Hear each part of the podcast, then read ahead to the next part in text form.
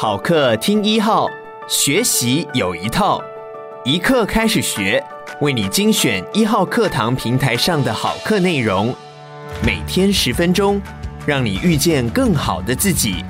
现在就订阅一号课堂 Podcast，在第一时间收听到我们提供的精彩内容吧。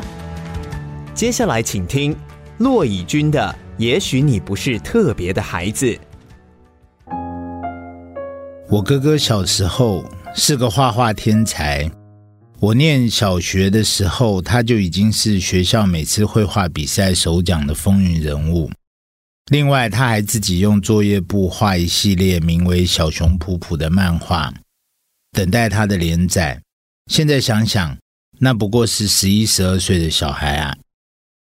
我父母完全不懂画画，用来描述哥哥从小的美术天分。不外乎家里的白粉墙上，全被他用蜡笔、色笔、原子笔、色铅笔画了各式各样的飞机、汽车、火车、坦克、大炮。可惜我爸妈也没认识画家朋友。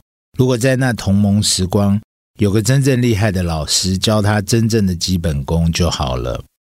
我也跟着哥哥去上了家附近的儿童美术班。哥哥自然又是老师口中的天才，但那老师的程度，或也就只是小学美术老师吧。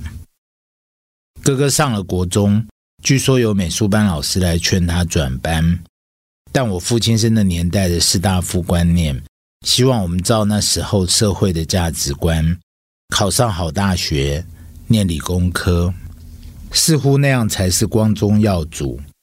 很不幸。我哥和后来的我姐，我都一样，在那个青春期阶段完全无法适应，成绩一塌糊涂，高中重考，大学也重考，最后念的是私立大学的德文系。也就是说，相较于他小时候让周遭人的幻觉，他长大会成为一个画家的天才，没有实现，他变成一个平凡的人。我也曾想过，如果我爸那时不是那么保守封建，让我哥去念美术班，或不考高中去念复兴美工，或让他去考美术系，会不会后来我有一个画家哥哥？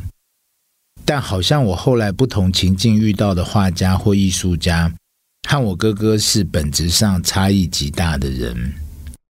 无论是三十年前我在阳明山喝酒认识一群住四合院的美术系学生，他们都是一群疯癫天才。他们油画中那种可能是延迟的梵谷、高更、马蒂斯，那阴郁而有缺陷的人脸、女体，或燃烧爆炸的自然景物、树或花。或是年纪更长一些，在美术馆看到的那些装置艺术，那些压模印出的诡异娃娃、机器人，像在另一个次元宇宙，金属或橡胶融化或喷射的怪异形貌，和我哥小时候画在墙上的那些汽车、飞机或小熊普普漫画，差异实在像地球到半人马星系那么远的距离啊！但这样的。终于没变成，也许他小时候自己也认为将来必然会成为的画家。我哥却是我父亲中风瘫痪，直至过世。那卧床的四年间，在医院或在家里照顾我父亲，抱他移动转身、处理大小便的那个人。我们永和老家有个庭院，父亲从前种了许多树。芒果、桂圆、木莲、桂花、枇杷、白梅、木瓜、杜鹃，台风时节，都是我哥用梯子爬上爬下修剪枝叶。我阿嬷九十八岁过世之前，也有好几年的时光，是我哥在照顾她、陪她。自己当了父母之后，我发觉我也有所有当父母者那魔幻的执念，你会在那么一堆小孩中的那个你自己的孩子身上看出所有人都看不出的他独一无二的光芒。我的大儿子小时候非常害羞，刚带他去幼稚园时，他整个像无尾熊弹到我身上，紧紧抱着不放。我因为他是这样的害羞，认定他是个和别人不一样的孩子。但不知从何时起，国二或国三吗？或是高中吗？他好像卸去了那像半规管、失去平衡般的害羞，成为一个可以和整间教室同学相处的寻常的孩子。